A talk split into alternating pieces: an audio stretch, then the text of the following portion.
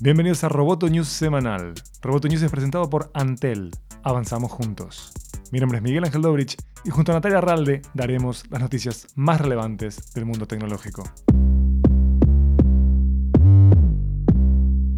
Del 12 al 13 de diciembre se celebra en Uruguay la BitConf 2019, el evento sobre Bitcoin y blockchain más prestigioso de América Latina. En las dos jornadas se abordarán contenidos económicos, filosóficos, casos aplicados, herramientas de desarrollo y workshops. Su director, Rodolfo Andrañez, destacó que participarán unos 100 disertantes de más de 25 países. Es una oportunidad única y irrepetible para escuchar de primera mano a gente como Andreas Antonopoulos, que es el disertante número uno del mundo, Adam Bach, padre de la minería, Max Kaiser, Jimmy Song, David Chom, la verdad que es, un privilegio la gente que va a venir y tantas otras gente a nivel global que, son motores de esta revolución social y digital.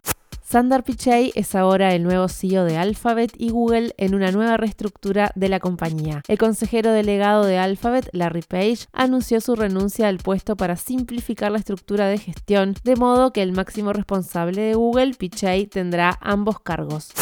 YouTube cambió su política respecto a la violencia en los videojuegos y ya no restringirá todo el contenido violento a los menores de edad. Sin embargo, YouTube aclaró que aunque no se restrinja la edad, la representación gratuita de violencia podrá seguir siendo limitada dependiendo de la situación. Si el contenido se centra únicamente en algo sangriento como desmembramientos, decapitaciones o exhibiciones de cadáveres humanos con lesiones graves, es probable que sufra restricciones de edad. Sabemos que hay una diferencia entre la violencia en el mundo real y la violencia con guion o simulada, como lo que ves en películas, programas de televisión o videojuegos, por lo que queremos asegurarnos de que estamos aplicando nuestras políticas de contenido violento o gráfico de manera consistente, dijo un representante de YouTube en una publicación de la compañía.